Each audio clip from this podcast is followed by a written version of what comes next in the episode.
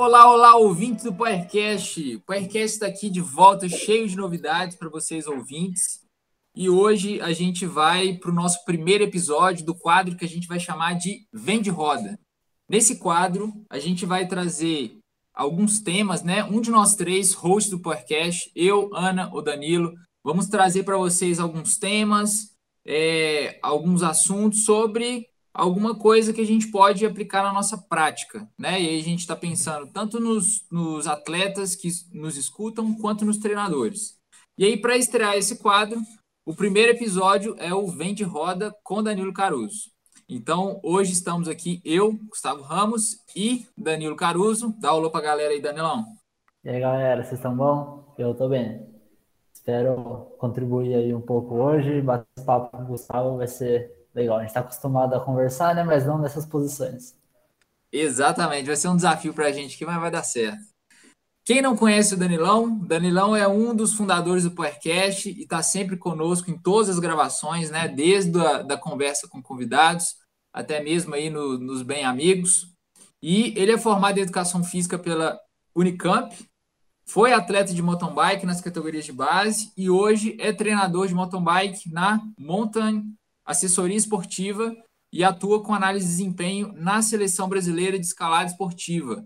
Vocês devem estar se perguntando aí, né? Pô, o cara só da bike, agora você me manda uma escalada esportiva. Então, Danilão, vamos começar por isso, né? O que, que tem a ver escalada esportiva no seu, no seu dia a dia aí, cara? Poxa, Gu, é, é curioso isso realmente. E, mas quando eu parei de competir, né? Ali no meu segundo para terceiro ano de sub-23, competindo no mountain bike, eu comecei a me envolver com pesquisa e conheci o Arthur, que é atualmente treinador da seleção brasileira de escalada. E, na verdade, antes eu tinha tido um outro contato, para não mentir, com escalada esportiva, com o Rafael, um amigo também, e tinha achado muito maneiro, porque, pô, a gente que é do, do mountain bike, do ciclismo, acho que além de gostar do treinamento, e gostar da bike tem essa paixão pelas montanhas, algo desse tipo, né? E a escalada também compartilha isso, né? De ser um esporte de montanha, de quando você vai praticar é, a escalada em rocha, no caso, né? Você tá no ambiente aberto, tá na natureza. E quando eu conheci a escalada competitiva, que é um esporte muito interessante, complexo, que envolve muito mais do que físico. É, compartilha algumas coisas do mountain bike nesse sentido da complexidade. Eu achei muito maneiro mesmo e comecei realmente a ter maior contato, me aproximar, praticar um pouco, por mais que eu escale bem pouco, na verdade. E pelo meu contato com o treinador da seleção brasileira, ele atualmente também é coordenador do alto rendimento da, da Associação Brasileira, surgiu uma oportunidade de é, de estar tá entrando na associação para trabalhar com a seleção e também com alguns projetos dos técnicos de base. É uma associação bastante, bastante interessante o trabalho lá. Então surgiu a oportunidade e eu entrei de cabeça e, enfim, é uma experiência legal que eu venho tendo aí com outra modalidade, mas sempre com esse olhar aí para o treinamento, para o desempenho, como desenvolver atletas. Pô, isso é, isso é legal. Você trouxe um ponto aí do contato com a natureza, né? É, eu também vejo dessa forma. Eu acho que acaba que quando a gente está no esporte, a gente é ex-atleta, principalmente, né? nós aqui do Powercast somos todos ex-atletas, né?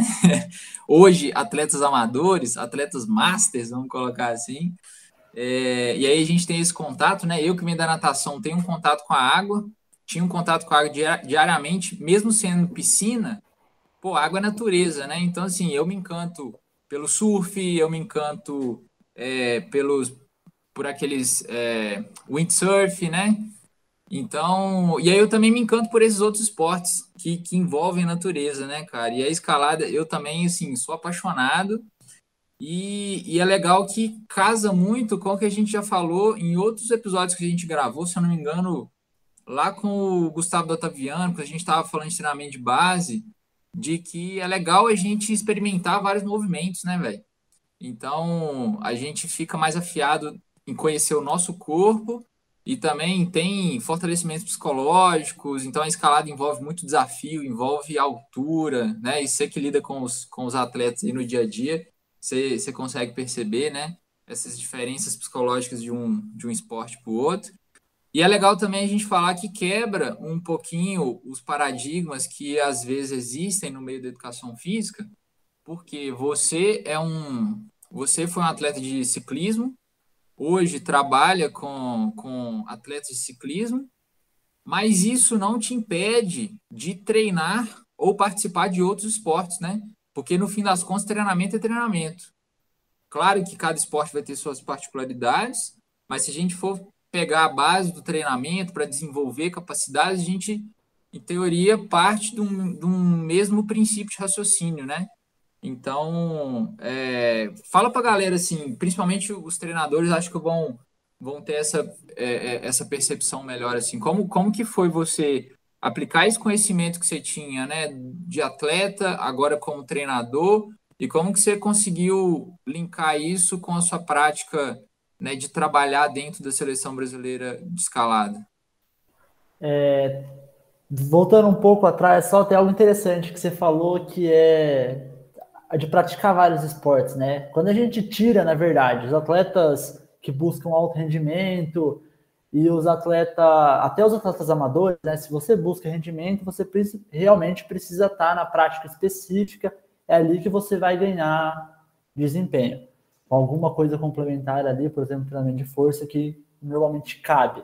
Mas quando a gente pensa no indivíduo, enfim, que está buscando saúde, ser ativo para a vida, estilo de vida, é, eu posso até dizer que talvez o ideal, mas é preferível que ele faça, tenha um leque de práticas, né? Que ele experimente muitas coisas e que ele faça atividades diversas. Com certeza isso vai gerar para ele uma experiência muito maior, adaptações muito melhores, porque ele não precisa ser especializado numa coisa, mas vale realmente destacar. Se você está buscando desempenho, você precisa ser especializado em uma atividade o ganho de desempenho em outra atividade está correlacionado com a perda de desempenho na modalidade principal. Isso é um fato, acho que não tem muito como é, fugir.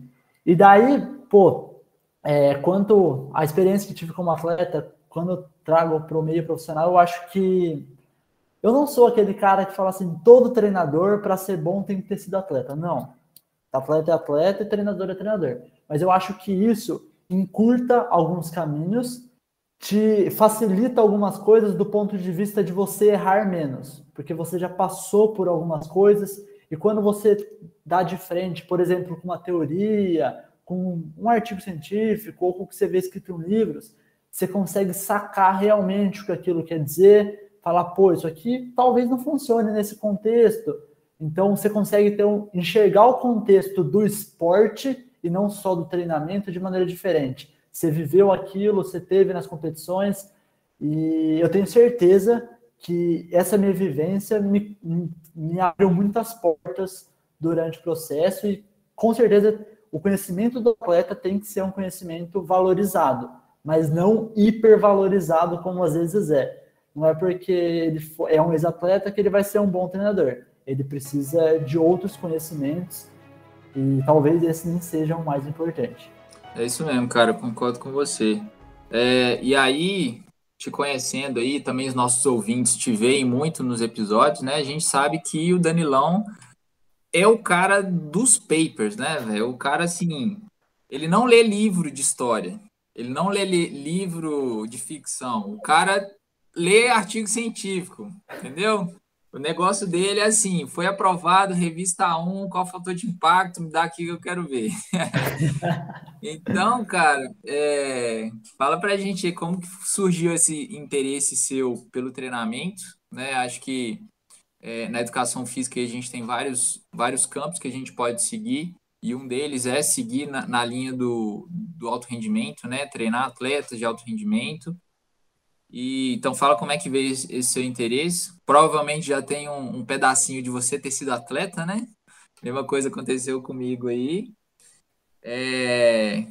E também como que você desenvolveu esse gosto pela leitura. Talvez você traga aqui algum, alguma dica para os treinadores que, que escutam a gente porque a gente sabe que hoje em dia a gente tem uma, uma dificuldade de gerenciar nosso tempo, né?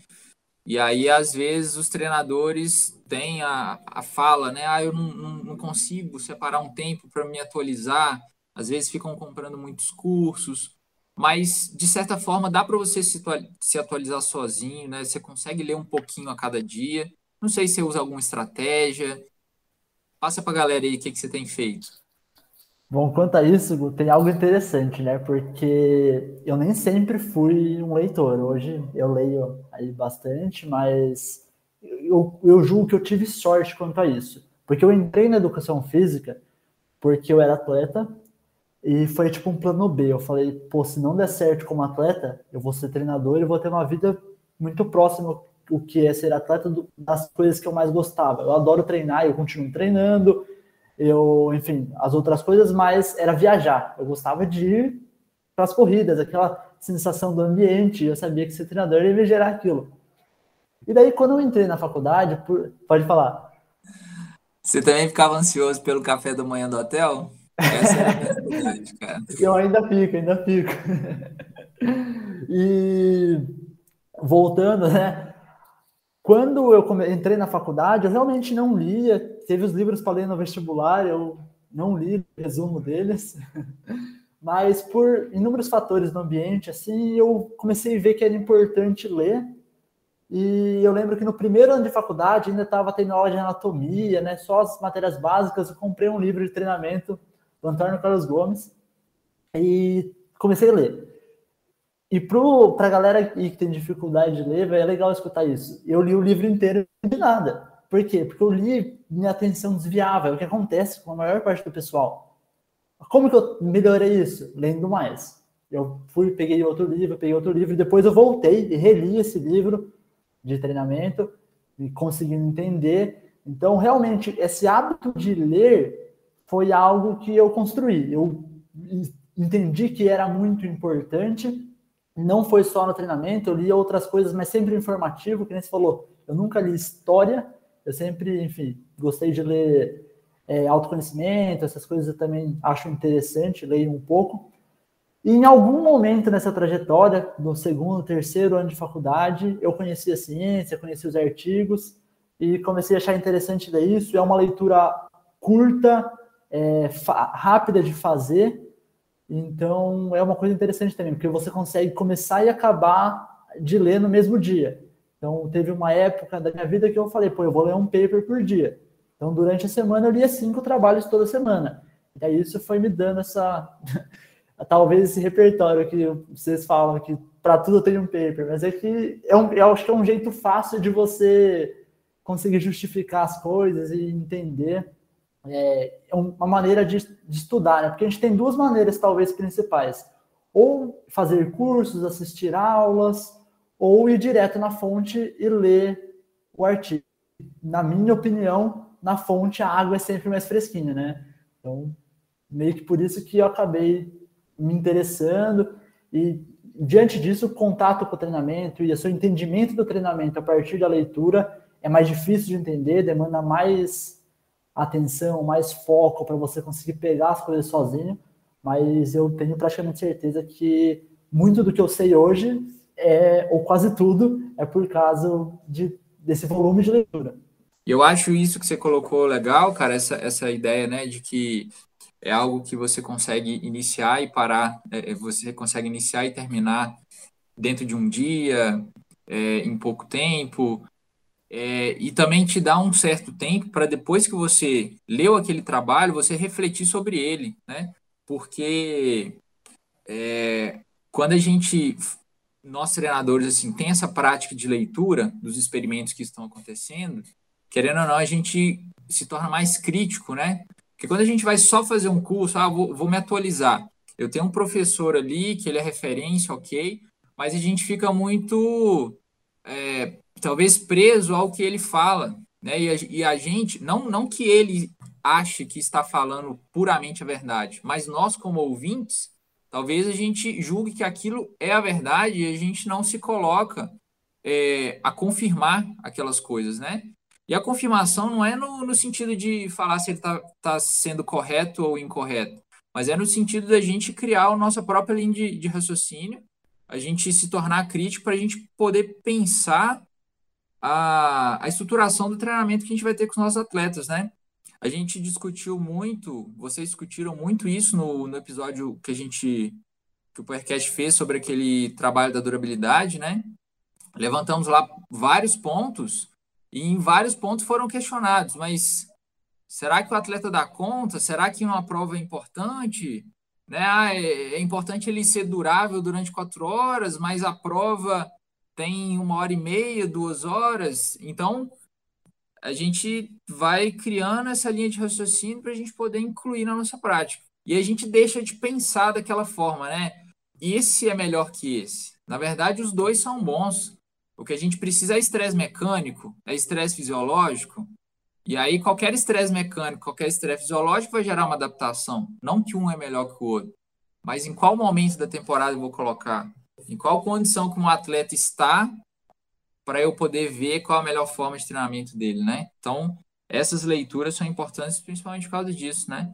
E aí, eu, galera, eu, eu, eu recomendo vocês a seguir o perfil lá do, da assessoria do Danilão, né? Do, do, do Mountain, Mountain Assessoria Esportiva, que o Danilão tem compartilhado vários estudos é, que ele tem lido para se basear na montagem dos treinos, né, Danilão?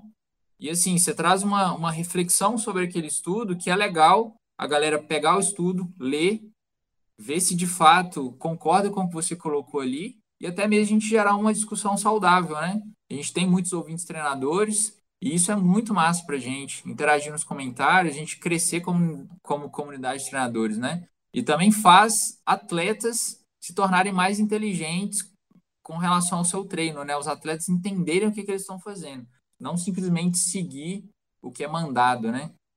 Você, você é um treinador que tem essa prática com os com seus atletas de é, levar eles a questionarem, levar eles a, a, a pensarem o que, que eles estão fazendo no, no, dia a dia de treino? Então, eu costumo dizer que esse é, talvez o maior ganho que eu tive é, ao me envolver com pesquisa, com ciência e conhecer realmente isso é entender que quanto mais você sabe de um assunto, é, mais perguntas você tem, mais dúvidas você tem, e você precisa realmente lidar com isso, né? O conhecimento, ele tá longe de ser um monte de verdade, o cara que sabe sempre o que fazer. Talvez o cara que vai tomar as melhores decisões, sim, mas ele não tem certeza que aquilo vai funcionar nas decisões. Ele sabe usar as ferramentas corretas. E uma coisa que eu prezo muito a trabalhar com os atletas, isso conversa muito com um dos trabalhos que eu tenho, que é o trabalho da consultoria, que envolve, que é um trabalho mais simples para atletas que não buscam tanto alto desempenho, né? Mas que envolve a autonomia realmente do atleta. O Everton fala uma coisa muito legal, ele já falou nos nossos episódios, que é que o papel do treinador é a presença dele, é a tomada de decisão, e que, na verdade, o planejamento do treino todo mundo, tipo assim, é, a gente estuda para isso, tem que entender isso, mas não é o, o bicho de sete cabeças. O bicho de sete cabeças é o monitoramento, é a tomada de decisão durante o processo e o acompanhamento. E o atleta ele precisa ser autônomo nesse sentido, se conhecer, é, entender o que está acontecendo com o corpo dele, por mais que ele tenha um treinador para ajudar ele a tomar decisões, ele precisa dar o feedback correto para o treinador do que ele realmente está sentindo. Que é, não é trivial o atleta entender realmente o que ele precisa, envolve muito tempo de treino e o treinador fazendo as perguntas corretas, dando os estímulos corretos e provocando o atleta, ele consegue acelerar esse processo de construir, né, esse autoconhecimento, essa autonomia e eu também, outra coisa que eu brinco é: se um atleta parar de treinar comigo e continuar treinando sozinho, continuar evoluindo, quer dizer que meu trabalho foi bom pra caramba. Talvez alguns treinadores ficaram assim: ah, pô, mas ele não precisa de mim. Poxa, é, a minha ideia é realmente ensinar o atleta para que ele consiga. Claro que ele não vai ter como se ele tivesse um treinador, a gente estuda para isso, para conhecer todas as ferramentas, mas para que esse atleta, mesmo de maneira autônoma, consiga ser ativo a vida toda. Perfeito, cara. Você, de certa forma, ensinou ele uma linha de raciocínio, né, a seguir para quando ele for fazer os treinos de lazer dele, né, vamos colocar assim. Até porque, às vezes, a gente fica muito preso a, a rendimento, competição, mas é isso que você falou, né? O, a pessoa seguir naquela prática esportiva para a vida com saúde, né? Inicialmente aí, nós vamos falar um pouquinho disso, nós ficamos sabendo aí que você está estudando abordagens evolucionárias do treinamento, mas enfim, antigamente a gente tinha as práticas esportivas como meio de saúde, né? Ninguém corria almejando correr 5 km para 20 minutos.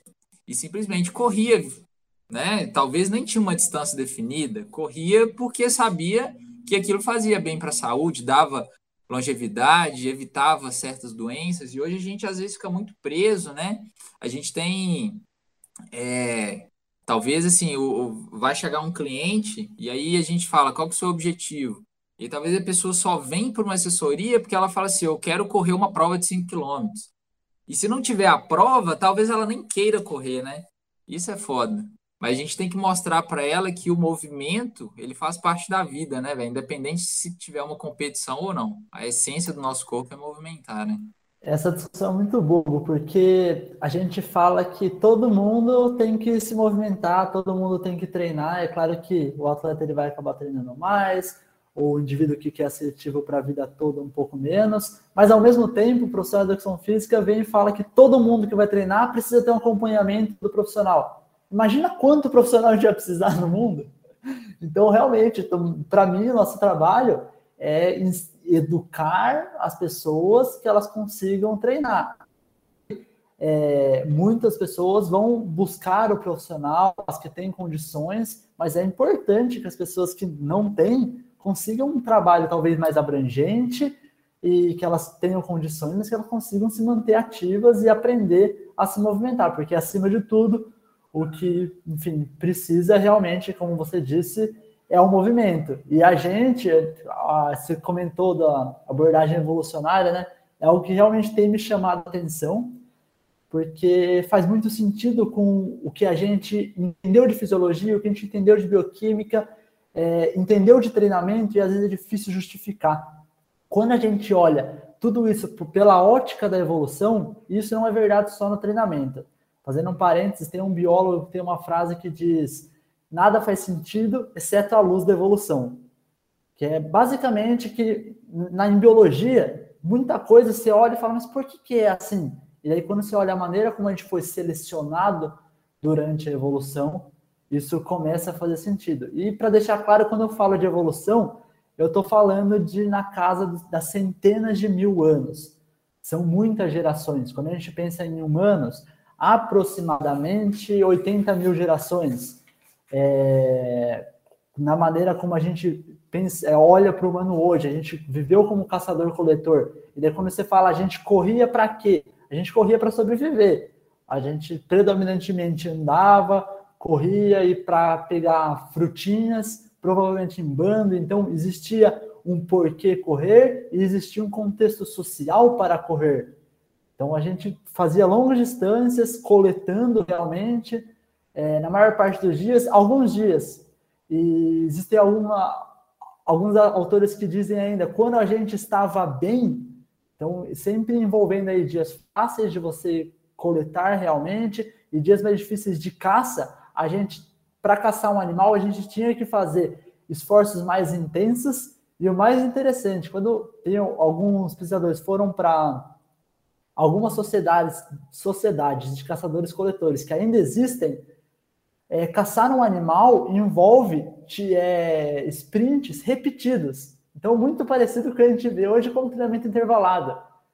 É, e ainda a gente chegava em casa e envolvia alguns trabalhos, como fazer ferramentas, trabalhos de casa que envolvem força e flexibilidade. Então, quando a gente olha para isso, a maneira como a gente evoluiu e o que a gente está estudando agora, que parece que a melhor maneira de se adaptar, olhando para o desempenho, mas também para a saúde, é totalmente explicado como a gente ficou aí, sei lá, 80 mil gerações é, se movimentando, né? Porque a gente pensa na agricultura, em morar numa casa há menos do que talvez dois décimos desse tempo, talvez um décimo desse tempo, e hoje em dia que a gente tem esse comportamento sedentário, né?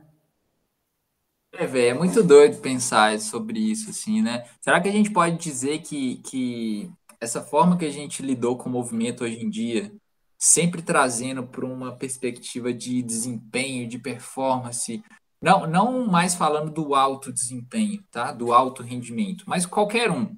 Porque a gente tem ali, é, hoje, muitos e muitos eventos, principalmente de corrida, né? Quase todo final de semana aqui em Belo Horizonte tem uma corrida corrida da cooperação, corrida de uma marca, é, circuito das estações. Aí você, você vai olhar assim, você, começa o ano e fala assim: deixa eu ver umas corridas para eu, eu fazer aqui. Se você tivesse dinheiro, dá para você correr todo final de semana. Ia ter 52 corridas no ano, entendeu? Será que a gente pode falar que, que, que esses eventos, assim, é uma questão sociocultural que a gente criou, talvez também lidando com essas coisas pré-históricas de, de, de ter uma meta, né? Porque, querendo ou não, antigamente, quando a gente.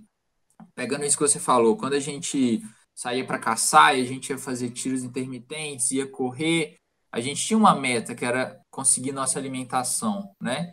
A partir do momento que a gente, que a sociedade evolui e que a gente de certa forma passa a dominar os animais, a gente não precisa mais caçar, a gente precisa gerar novas metas para o nosso movimento, Será que é isso, cara? Essa reflexão é sensacional, Gustavo. Eu concordo totalmente. Porque, no fundo, é realmente o que você falou, é um motivo para se mover. Porque tem um autor também que ele vai falar que a gente evoluiu para se mover quando a gente precisa e descansar sempre que possível.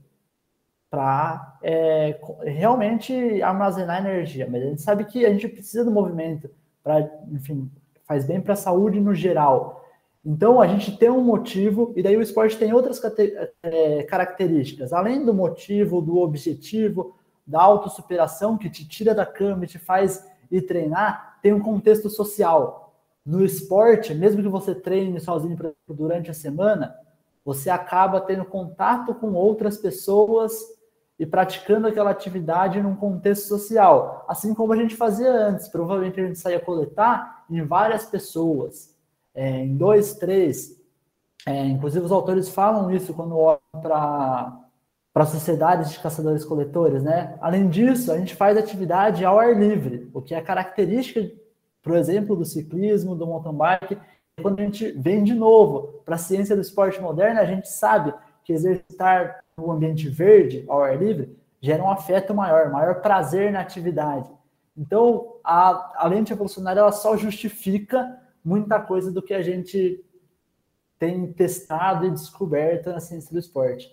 Por isso que eu, quando eu tive contato, primeiramente com um paper no esporte, do Daniel Bolosa, de um, ele é um pesquisador espanhol que hoje mora no Brasil, é, e depois outros trabalhos mais voltados para a saúde também, eu achei algo muito interessante que cerca realmente os pontos que você precisa olhar quando você vai trabalhar com um atleta, ou com um indivíduo que está buscando aí saúde, produtividade, estilo de vida, porque isso precisa ser falado, né, Gustavo? O esporte, ele melhora a sua vida no trabalho, vai aumentar a sua produtividade, vai melhorar, enfim, a maneira como você lida com as suas emoções, tudo. Tem evidências mostrando que o esporte ele faz bem para praticamente todas as áreas da vida, né? É um hábito angular. Quando você começa no esporte, você acaba fazendo outras coisas melhor ajuda no sono, você se motiva a comer melhor e sua vida acaba realmente mudando, seu estilo de vida como um todo. É, e eu vejo que o esporte não só melhora questões atuais da pessoa, né? Igual você falou, ah, a gente vê hoje muitos empresários de alto escalão, assim, que praticam esporte de, de alto rendimento, mesmo que seja nas categorias amadoras, né? E são sempre esportes desafiadores, né? Triatlo, ultramaratonas, né? Porque, de fato, é, é, tem esse grande desenvolvimento de, de, de, várias vertentes na vida, disciplina, produtividade, é, parte psicológica, enfrentar medos, mas eu também vejo que o esporte tem é, é um impacto muito crônico, assim, porque é, talvez seja difícil você ver alguém que foi atleta e não, em algum momento da vida, não volte a fazer um, um exercício físico, né? Mesmo que seja para saúde. Que é diferente de uma pessoa que é sedentária é, durante grande parte da sua vida e ela a tendência dela é permanecer sedentária, né? Quando a pessoa é, foi atleta, ela pode ter um período de sedentarismo, mas provavelmente ele vai voltar a se movimentar. Então a gente é, aprende também essa importância do movimento, né? É muito doido isso tudo, cara. Semana passada eu estava lendo um trabalho que é bastante interessante. Eu espero que o pessoal não me interprete ao pé da letra, porque realmente é uma teoria com vários, junção de várias evidências, mas para começar, acho explicar é, em humanos, não, em mamíferos não humanos, tem um estudo que achou uma correlação entre VO2 máximo e tamanho do cérebro. A gente sabe que o exercício físico tem efeito, diversos efeitos no cérebro, desde o aumento do fluxo sanguíneo até a liberação de alguns fatores, como veja, que estão relacionados, enfim, não cabe quais são, mas que estão relacionados a adaptações periféricas, mas que também são neurotróficos, estão, estão relacionados à neurogênese, então ao aumento da massa do cérebro. E eles argumentam que isso foi muito importante para a nossa evolução e para realmente o aumento da massa do nosso cérebro e o aumento da nossa capacidade cognitiva. Quando a gente olha para a evolução de maneira crônica, porque parece que isso passa de geração a geração. Então, é, eles argumentam que a gente foi selecionado para ser atletas de resistência, atletas, para ser indivíduos aptos a fazer atividade de resistência, e isso proporcionou para a gente a nossa capacidade cognitiva. E isso é verdade, como você trouxe, tanto de maneira crônica, olhando para um macro enorme, que é geração a geração, muitas gerações, é, tanto no micro, né? Porque o exercício aumenta foco, aumenta a tensão, melhor, aumenta a massa muscular no indivíduo, a massa muscular não, a massa do cérebro no indivíduo, em áreas relacionadas à memória, é genial. é, a melhor, é a maior invenção. Putz, foda, foda. É isso mesmo. Ó, é, a gente prometeu, Danilão, que esse episódio, essa, essas, essa nova quadro que a gente fez, vai ser quadros mais curtos, né? Então, então, galera, ouvintes aí, nós vamos fechando por aqui. Eu acho que ficou um gostinho aí do, do que o Danilão está estudando, tem a trazer para gente, e já fica como um tema futuro, né, Danilão? Eu acho que é muito legal. Vamos ver como é que a galera vai interagir nos comentários, na, na, na né? Como é que eles vão interagir em relação a esse episódio, se eles vão querer saber mais, porque a gente pode trazer um episódio só falando dessa abordagem evolutiva, né? E fazer a galera refletir sobre isso. Acho que você tem muita coisa para falar, tudo que você vem estudando aí. É... Mas é isso, vamos fechando por aqui. Foi muito legal esse, esse nosso primeiro episódio, espero que vocês gostem também. É... Ô Danilão, fala para a galera aí suas redes, para a galera poder te seguir. Tem a sua assessoria lá que você compartilha muito, muito conteúdo legal. E aí eu acho que é interessante tanto treinadores quanto atletas se envolverem com os conteúdos, porque cai nisso que a gente falou aqui, da, da pessoa ter um pensamento crítico, da pessoa é, entender o que, é que ela está fazendo no dia a dia dela e também é, desenvolver aquela inteligência para um movimento para o resto da vida, né? Então, então fala para a galera aí como é que eles te acham. Perfeito, Gu. É, pra, então, para quem quiser me acompanhar, eu estou no Instagram, é, prioritariamente. É, o Instagram da assessoria é Mountain Sports, com dois S no final. Então, Mountain Sports. Mas se você colocar Mountain Assessoria Esportiva, com certeza você também vai achar. O meu Instagram pessoal eu publico menos coisas, normalmente alguma coisa do dia a dia, é Danilo S. Caruso. E eu sempre estou aqui no, no PowerCast então, vai lá no nosso canal no YouTube, assiste os episódios. A gente sempre está conversando com o pessoal super bacana, tentando trazer informação e é realmente uma conversa, né? Por mais que a gente traga um convidado, a gente sempre, o Gustavo, a Ana, eu, a gente sempre tenta trazer as informações e que vão agregar, que a gente pode para o conhecimento do tema como um todo. Então, eu acho que o episódio foi bastante legal, deu para trazer bastante coisa, né, Gu? É isso aí, cara. Então, galera, deixa lá nos comentários o que, que vocês acharam. Temas também que vocês querem que a gente traga aqui para poder discutir. E é isso. É, siga a gente lá nas redes, curta nosso vídeo, compartilha, faz chegar aí na maior quantidade de pessoas possível. Vamos fortalecer essa nossa rede aqui de, de comunicação, de diálogo. Vamos pensar junto sobre movimento, sobre ciclismo, sobre esporte, sobre evolução humana, e é isso. É, tamo junto, um grande abraço para todo mundo. Bem de roda. O podcast mais serelepe do ciclismo brasileiro.